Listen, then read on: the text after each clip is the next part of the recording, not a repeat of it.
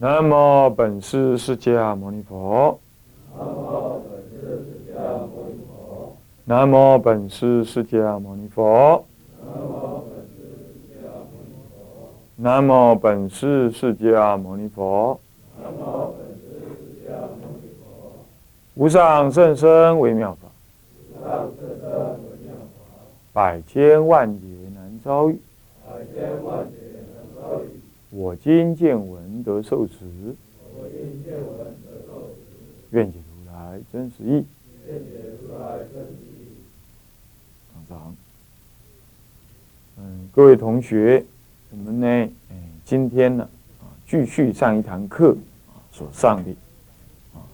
上一堂课呢，我们已经把那个这个天台宗入门啊，所要讲的一个主要的一个大纲啊，啊总纲呢，已经啊约略的跟大家介绍过了。那么现在呢，啊就是要怎么样？就是进行啊假一的部分啊，所以叙说。那么叙说呢，我们呢？啊，分了六个单元，总共有六个单元。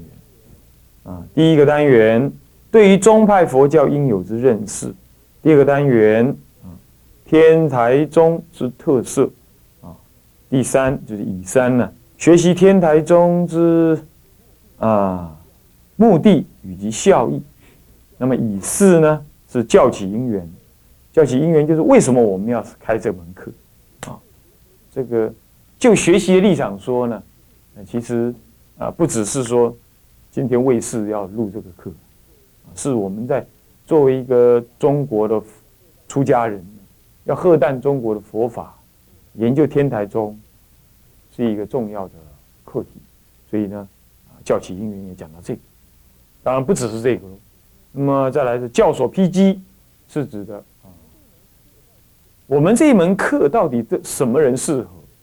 其实任何人都适合，教家入门嘛，只要有兴趣的人都适合。那么再来呢？啊，以五以六呢是五重玄义，也就是说这一门课，它呢到底这个有五种重要的意义意涵呢？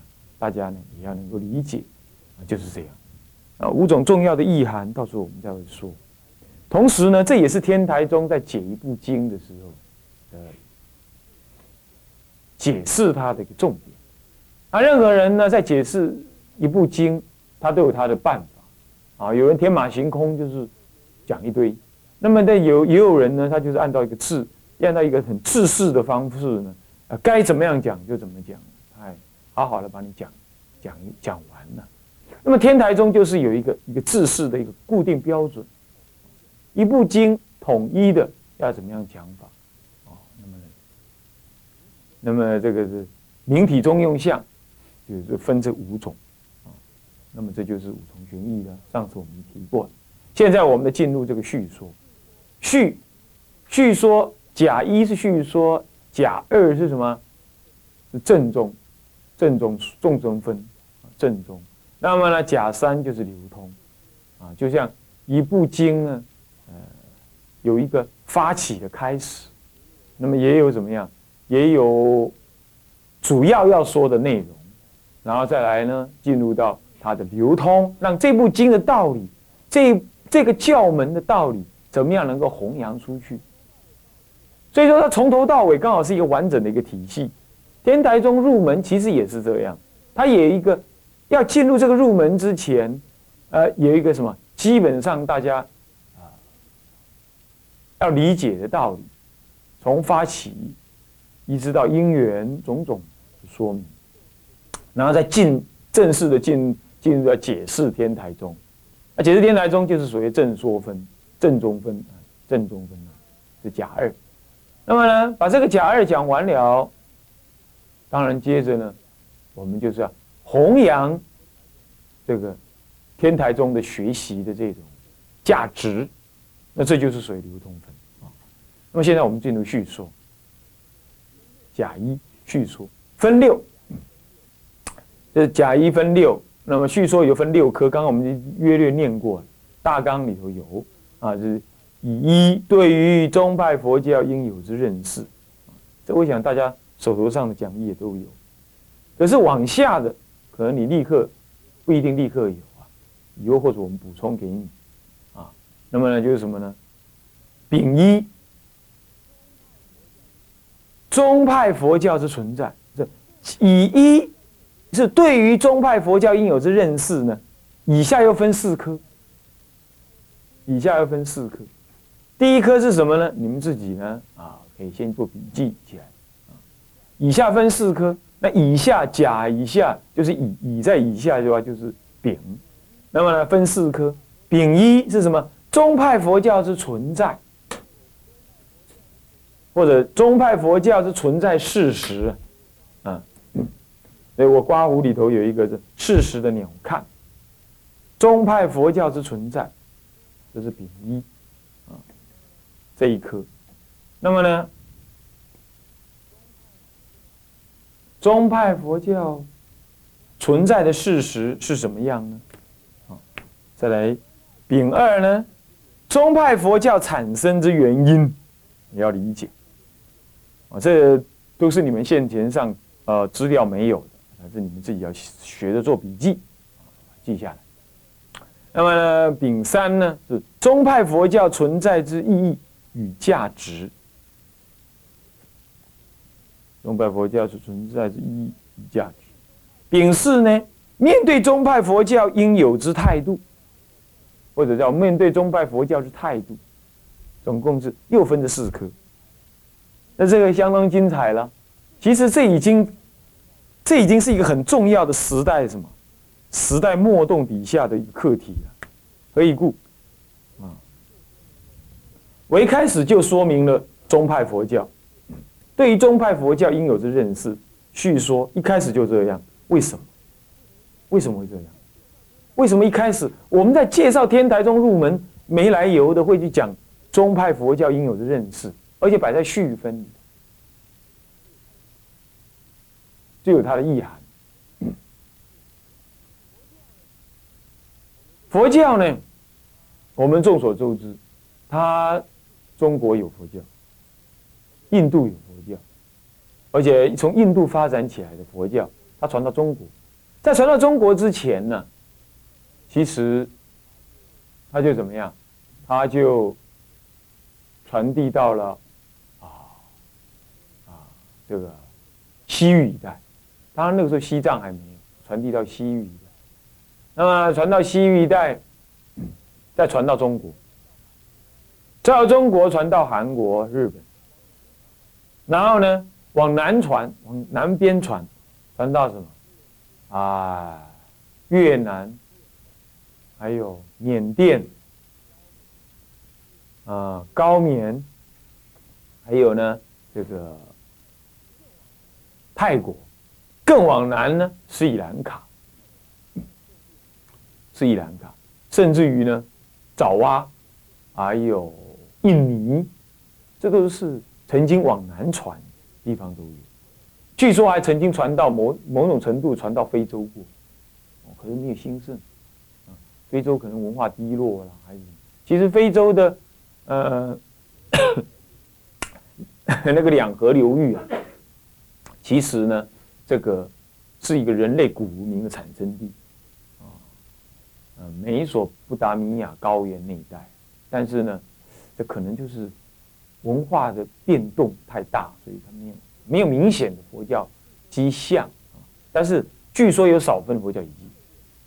那么佛教传这么远的地方啊，显然，它如果要流传的话，它几乎涵盖了中整个这个地球呢。早期古文明所流通的地区，而古文明流通的地区，它有它既有的思想文化、生活习惯，而佛教呢，它是一个以觉悟为主体的一种宗教。虽然它不限于哪一个民族、哪一种文化，然而究竟呢，它颇适合于印度文化。我们不能够说印度文化才能产生佛教，我们不能这么讲。我们甚至不能倒过来说，哎，只有印度文化才能孕育出佛教。那现在就把佛教当做是一种人文产物，这是欧美人士，他没有没有宗教信仰，或者不没有没有这种所谓的解脱信仰，他只有最高上帝神这种信仰的时候，他才会这样看待佛教。他认为没有一个人能够超过上帝。那么佛，那么佛陀这么厉害，讲这么多经，哦，还懂这么多道理，这一定是人类文化的累积，这一定是社会的演变，不然他的智慧就超过上帝了，这怎么可以？是吧？所以，他就把佛教当做是一种什么？一种流转的社会演化，因此他就认为。在什么文化底下才会产生佛教？这个看法是错误。在佛教的观点上来看呢，并不是什么文化决定了佛教在哪里，而是什么文化它具足了道德的内涵，什么样子的环境孕育出什么样子的民族思想，而那样子的民族思想最适合。怎么样？佛教的发扬，因为佛陀呢，按照佛教观念来讲，佛陀他事实上是不是这一世才来世才来说佛世界？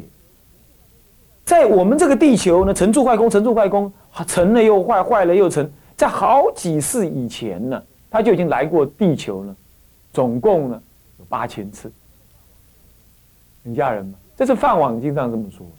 但是要《法华经》来讲的话，已经是点成劫无量无边次，所以可考据的，在《梵网经》的立场上来说，以佛教的立场，可考据的几乎可以至少可以考据到八千次，但是这不是人类能考据的啊！在这一世的与与地球文明出现之前，它毁毁毁坏过，毁坏过之前就已经有释迦佛，是吧？用不同的身份来到地球，那么来弘扬过佛法。因此，他这次还要再来，他一定要选择什么时机、因缘、社会环境都已经成熟了，他才来。那么来到这个，那么他来了，哦，他就选择在什么印度这个地方。你又去印度，你去印度，印度你就知道，印度啊，气候虽然是这这这这这几几世纪以来，虽然是很热。但是呢，在印度北方接近喜马拉雅山那一带，其实四季如春。只是印度现在信奉的哎，并不是佛教，哦，他信奉回教为主，还有婆罗门教。当整个的印度风格不不，现在来看不属于什么佛教风格。可是你再去印度看看，那里的人有很有两个主要，那里的人文有两。人文地理有两个主要特色，在人文方面呢，那里的人的生活很悠闲，而悠闲当中充充满着什么？充满了宗教情操，关于修道意识，修道意识。印度人现在还流传一个观念：二十岁以前努力的成长，二十岁左右应该要成家，到三十岁的时候呢，好好的怎么样？好好的，嗯，建设事业。四十岁就应该准备把家庭放下，去出家修道。他不一定是出佛门的家呀，而是婆罗门的那个家，是这样。在这种观念，这是很特别的，其他文化没有的，没有的。那么第二个呢，是地理。整个印度哈。大河没有所谓的泛滥，你没有你有听过恒河泛滥过？或许有吧，但不多。咱们的黄河啊，河床都比陆地还高啊，河床听得懂吗？河的最底端呢，都比陆地还高，那是孕育大中华民族的一条河，它非常凶悍的，而且黄河从来没有清过的一天，嘿，怪。那印度恒河呢？固然你感觉它很脏啊，不过怪嘞，几千年来，尸体往里头丢，洗澡往里头洗，吃饭往里头捞，喝水往那里喝，洗衣服往那里洗，这条恒河还还是照样孕育这么多人。你看，啊，不一样吧？所以它的地理，它的地理环境，那条河相当温和，而孕，而且一直孕育着什么？他们的老百姓到今天。再来，他们没有高山大泽，没有什么那个大湖大到像个海一样，啊，也没有高山峻岭很难爬，很崎岖，有没有？所以说佛经上讲地平如掌，印度就这样。我们一直很有名的那个什么灵鹫山，对吗？我们还以为是一个什么什么高山啊，修双轮呢，哼，差不多就我们这个再高一点点这样子，修双轮。所以说这样子的一个温和的一个人文地理环境。很适合一个属于的修道的温和修道的这种佛教滋长。好，但是即使是如此，它终究呢是属于那样固有的佛教固有发源地的模式。等到它呢发展到往外的时候，它面对的是什么？比如说面对的西藏，嗯，要越过什么克什米尔高原。然后进入到西域地带，西域地带呢，西藏好了，就讲西藏好了。西藏的地平面呢是海拔三千到四千，没多少，是我们台湾最高的山。它地平面呢是这么高，然后呢，面对这个大沙漠、大湖，然后再进入中原地带，哇，高山大河。这完全是不同于什么？完全是不同于印度的地理。不同的地理孕育出不同的文化，所以中国人的文化是什么？是两个主要文化交参的，两股主流的。一股是什么呢？老庄。那另外一股呢？是儒家。孔孟周公治理作乐这一股。那还有第三股什么？支系。你说我知道，啊，诸子百家，是是诸子，是什么法家？法家是一个，是一个兼偏流，但是一样产生作用。然后阴阳五行、武术也被运用着，所以中国的主要文化是这样子：儒家为显学，那么隐学是道道家。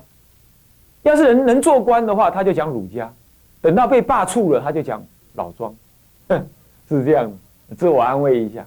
那么呢？那么他，然后当官的时候，嘴巴讲儒家，用的是法家那一套，跟术数、权术，是这样。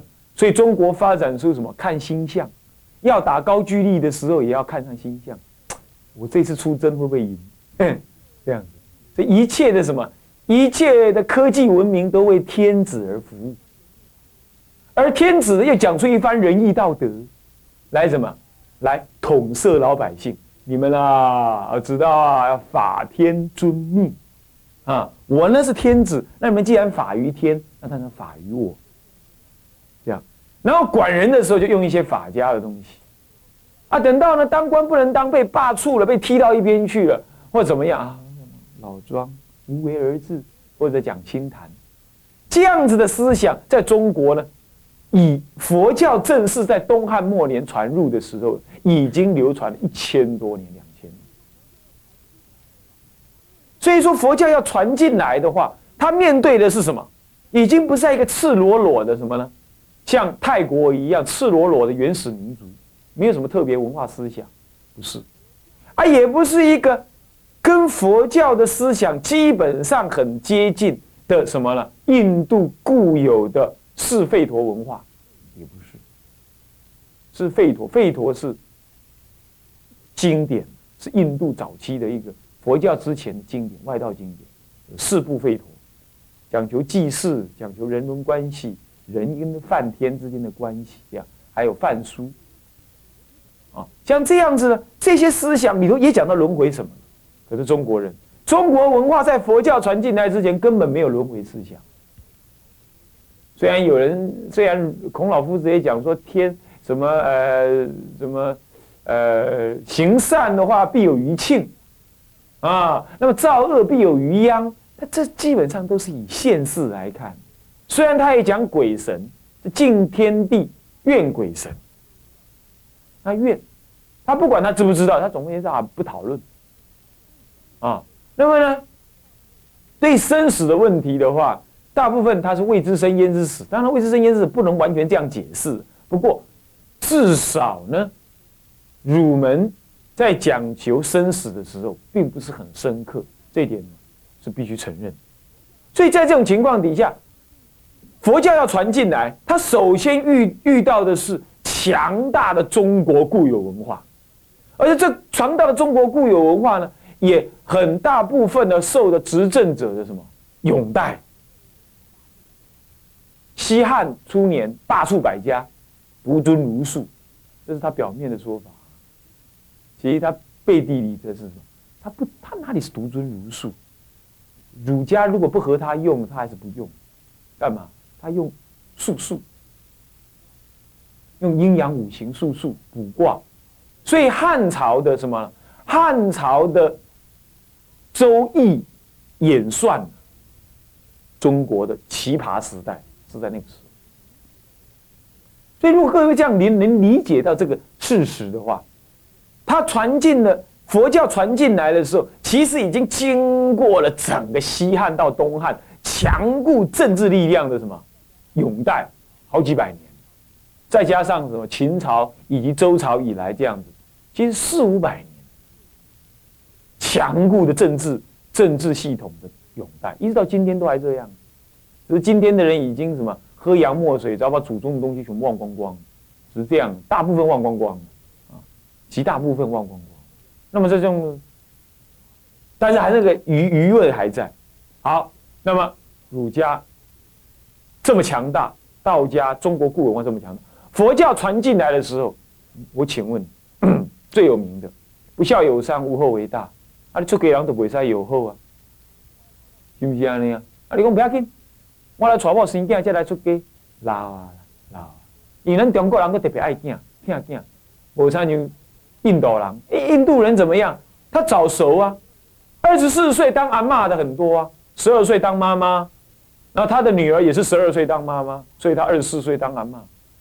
中国女孩子再早嫁嘛，也要十七八，双十年华，是吧？那么呢，而且中国人还以增产报国为主要生活目的。那所以呢，一生都生到什么？生到那个妈妈生到二三十岁，二三十岁还在生呢。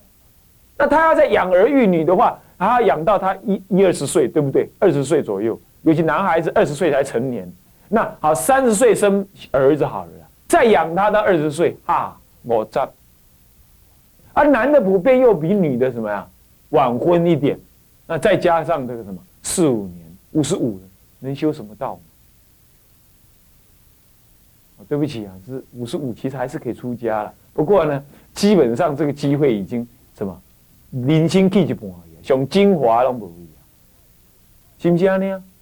那你看看太子，太子悉达多太子，也就释迦牟尼佛，他十七岁还是十，有的地方写十九，有的地方写十七的，哦，这是算闰月或者什么样？好吧，就是十七，十七就讨老婆哎，二十岁生小孩好不好？而且又有皇宫替他养。呃，替他养或怎么样子，他就算慢嘛，二十多岁就能够出家了，因为他们那他们就有那种出家的观念，他们印度普遍就有，中国没有啊，中国一向就没有。好，那佛教一进来，你想想看，遇到中国这种强固的思想文化几千年，你要怎么办？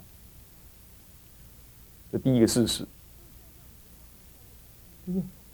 所以在这种情况底下就。补充了我上次所说的格义佛教，上几节课讲到的格义佛教。格义佛教是佛教在东汉末年初传进来的时候，密宗的翻一翻，显教的翻一翻，南那个呃小乘人的翻一翻，大乘人的翻一翻，大乘的空中翻一翻，有中翻一翻，这翻一下，那儿翻一下，大家没有统一的思想，也没有统一的名词跟一贯的佛教固有的理念来理解佛法，他就假借什么老子来理解佛法，这是格义佛教。然而，格义佛教是用佛教对佛教的理解而说的。你要理解佛教，你没有一个一贯的，你没有既有的思想跟语句来理解佛教，你只要假借老子、庄子。儒家的没有嘛？儒家是讲现实的，他不讲宇宙人生，不讲修行解脱，所以没办法。最有名的就是老子第四十几章的时候讲到什么？有生于无，有生于无，啊，万物生于有，那有生于无，那无呢？无还于虚，虚是一种不可知的，最后归元的元素。而万物就是从虚而无，就虚无，虚无才生有，有才什么生万物。所谓太极者是什么？虚玄之无。太极是一个不可理、不可理之、不可以理之、不可以意推、不可以真实抓到，甚至也不可证，也非证得的，只是一个宇宙超然存在的一个意象，一个概念。那么由太极而怎么样？而怎么样？而生两仪，两仪生四象，四象生八卦，啊，八卦才演化成世间的万物。他的观念里头，那个太极是一个最高的一种虚无、不可探测，然而却又是很真实存在，能够产生万物的一个实体。而万物由他所生，最后也回到太极来。老子的思想基本上。